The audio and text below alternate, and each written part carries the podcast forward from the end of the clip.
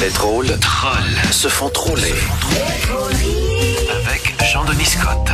Ben, l'actualité, c'est pas toujours drôle, sauf quand c'est Jean-Denis Scott qui nous la raconte. Jean-Denis Scott, bonjour. Ben oui, ben je me suis dit, Alexandre, tant qu'arrive de quelque chose, t'as aussi bien de rire d'un truc dont on manquera jamais, hein? Et euh, donc intarissable. C'est ça, ben deux choses en fait, les mauvaises nouvelles, Oui. euh, tu sais comme celle sur la saisie d'armes de chasse et de cannabis euh, cette semaine à Sorel. Il s'en passe des choses à Sorel dernièrement. Oui, hein? Euh, on commence à s'ennuyer de l'époque où le plus gros drame a frappé la région, c'est quand Éric Salvaille allait visiter sa mère. Et euh, l'autre chose dont je ris, ce sont les commentaires que les internautes laissent sur les nouvelles, euh, surtout les trolls, les trolls. Ma mère me demandait euh, Mhm. cette semaine, c'est quoi exactement un troll, Jean-Denis? Ben, officiellement, un troll, c'est un être de la mythologie nordique. Et euh, là, quand je dis mythologie nordique, je veux pas dire Joe Sakic.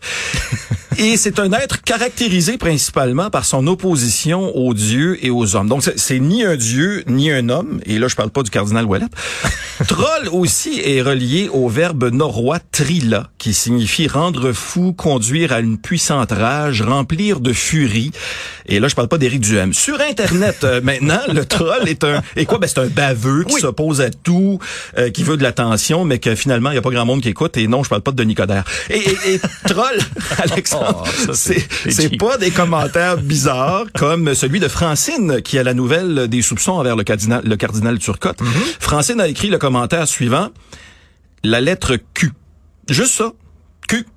Euh, je sais pas trop. Euh, euh, bon, un commentaire troll, c'est plus baveux que juste Oui. la lettre Q. C'est Oui. comme si un internaute, par exemple, commentait la nouvelle sur l'incendie du théâtre du Nouveau Monde et disait que la distribution brûlait littéralement les planches. Ou, par exemple, euh, il y avait tellement de fumée dans la salle, on pensait que c'était la pièce de théâtre sur la fonderie Horn.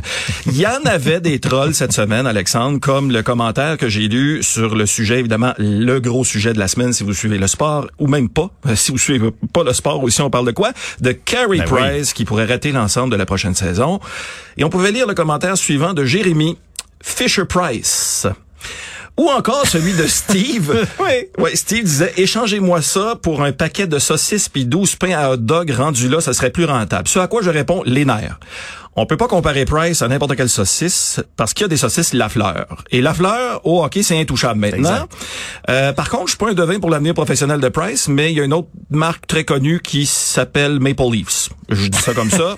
Chacun sa saucisse. Je vais aussi essayer d'assister à la réunion où l'avenir de Price va se décider. Oui. Je sais qu'ils vont refuser l'accès aux gens des médias, mais j'ai entendu dire que c'est Carey Price qui va bloquer la porte, alors tout le monde pourra passer. Les. Mais ça n'a pas été une semaine géniale non plus pour l'égalité homme-femme. Hein. bon boy. Il y a deux nouvelles que j'ai lues cette semaine qui m'ont fait dire ouf, on a encore du chemin à faire. La première, cette nouvelle sur la présentatrice de nouvelles, Lisa Laflamme, Oui. qui s'est récemment fait congédier de CTV. Le dirigeant qui lui aurait montré la porte aurait soulevé des questions sur un sujet important, la couleur de ses cheveux. Particulièrement ses cheveux blancs, ses cheveux gris. C'est toujours beau de voir que ceux qui prennent des décisions sur une crinière grise sur un crâne ont pas de matière grise sous le leur, ou du moins rendez ça universel, renvoyer autant les hommes que les femmes à cause de leurs cheveux gris. Et Alexandre, je regarde là. Oui, moi je suis le bord. Hein. À chaque oui? été, ça grisonne de plus en plus. Ça euh, paraît pas trop. On n'a pas je suis le- blond, c'est parce que je suis blond. C'est ça, ça été très chanceux. On dira pas tout de suite euh, salut bonjour. La, la deuxième nouvelle qui fait grincer des dents, euh, la première ministre finlandaise a été vue en train de danser et faire la fête oui, hein? sur une vidéo. C'est pourquoi logiquement on lui demande de faire quoi? Passer un test antidrogue. C'est- C'est tellement logique. C'est c'est peut-être aussi pour ça que Martin répond à ça. Il y en a qui dansent, il y en a qui frenchent leur sœur. On a les PM qu'on mérite. Évidemment, il fait référence à cette vieille vidéo où on aurait vu François Legault embrasser sa sœur. Bon, moi personnellement, je voudrais pas faire passer un test an- antidrogue à Legault parce qu'il a embrassé quelqu'un. La personne qui embrasse Legault, ça c'est la personne que je voudrais euh, évidemment voir faire euh, pipi dans un petit pot. Cela étant dit, la, la sœur de Legault avait peut-être une autre raison de vouloir l'embrasser à cette époque-là. Et je cite une nouvelle parue cette semaine. OK. Une Américaine fait face à une accusation de meurtre après avoir fait passer de la drogue à un prisonnier en l'embrassant. Et le titre de la nouvelle, c'est Accusé d'avoir tué un homme en l'embrassant. Et voilà, on sait maintenant pourquoi la sœur de Legault l'aurait embrassé. Les drôleries. Pendant ce temps-là, Jean-Denis, la. COVID, la COVID est encore parmi nous. Oui, et 16 nouveaux décès hier, plus de 2000 euh, personnes hospitalisées. euh, et ça fait écrire le commentaire suivant à une internaute nommée Sylvie.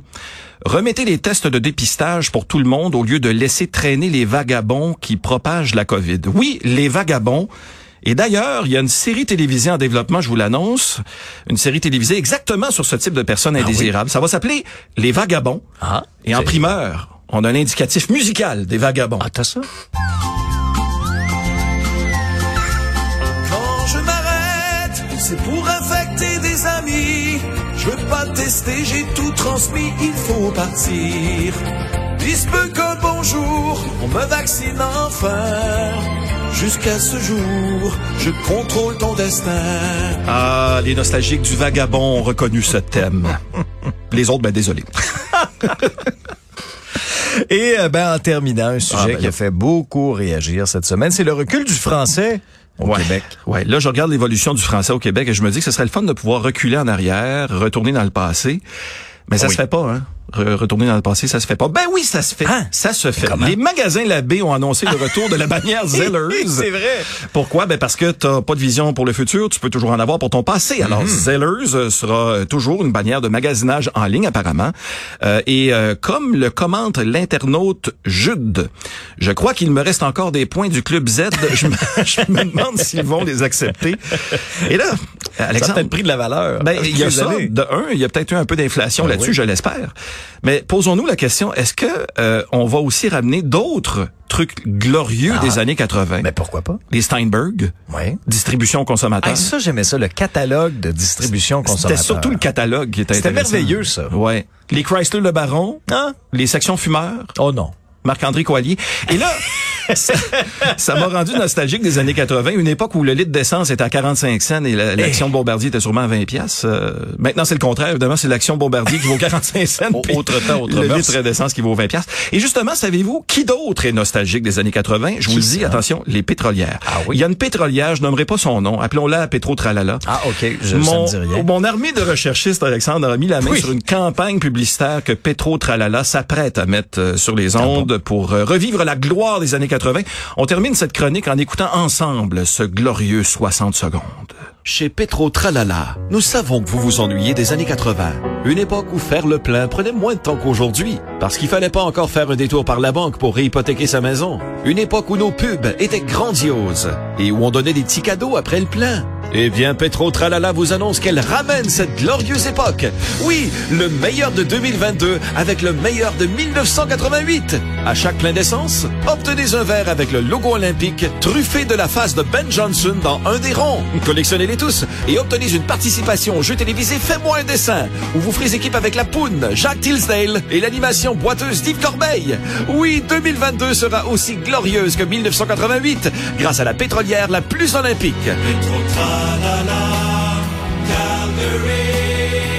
Faites comme nous avec le prix de l'essence. Visez haut aujourd'hui, mais